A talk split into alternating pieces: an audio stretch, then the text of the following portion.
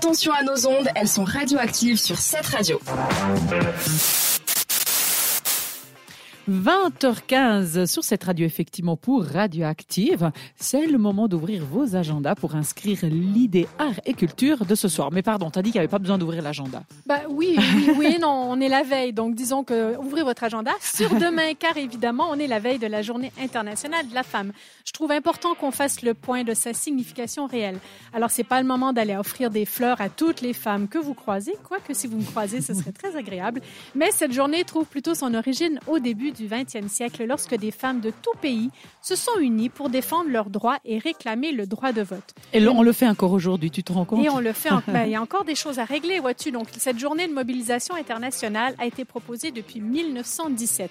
Mais c'est surtout le 8 mars 2000 qui a été marqué par le lancement européen à Genève de la Marche mondiale des femmes. Alors cette année, en l'absence d'une manifestation nationale le 8 mars, la Journée internationale de lutte pour le droit des femmes aura toutefois son lot d'actions décentralisées. Des manifestations auront notamment lieu dans la majorité des grandes capitales romandes. Le mercredi 8 mars 2023, le collectif responsable de la grève du 14 juin 2022 dans le canton de Vaud se mobilisera dès 15 heures sur l'emblématique place de la Riponne à Lausanne en attendant le départ du cortège qui, lui, devrait avoir lieu à 18 heures.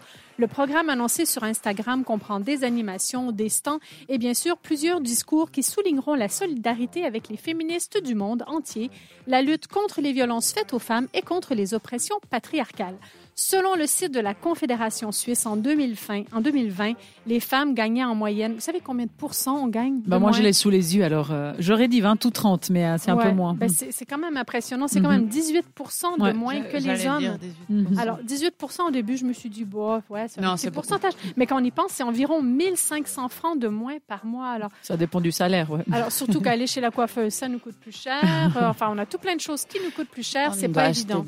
Enfin, si on a des règles encore, on doit acheter nos produits. dans, certaines villes, ils vont les offrir maintenant, vous avez vu. Hein, bah, la commune va offrir. J'espère, j'espère. En tout cas, ce qu'il faut savoir, c'est que 52% de cette différence s'explique par des facteurs objectifs tels que la position professionnelle, l'ancienneté ou le niveau de formation. Mais toutefois, 47 de l'écart de salaire ne s'explique tout simplement pas et recouvre une potentielle, et recouvre, voilà, une potentielle discrimination salariale.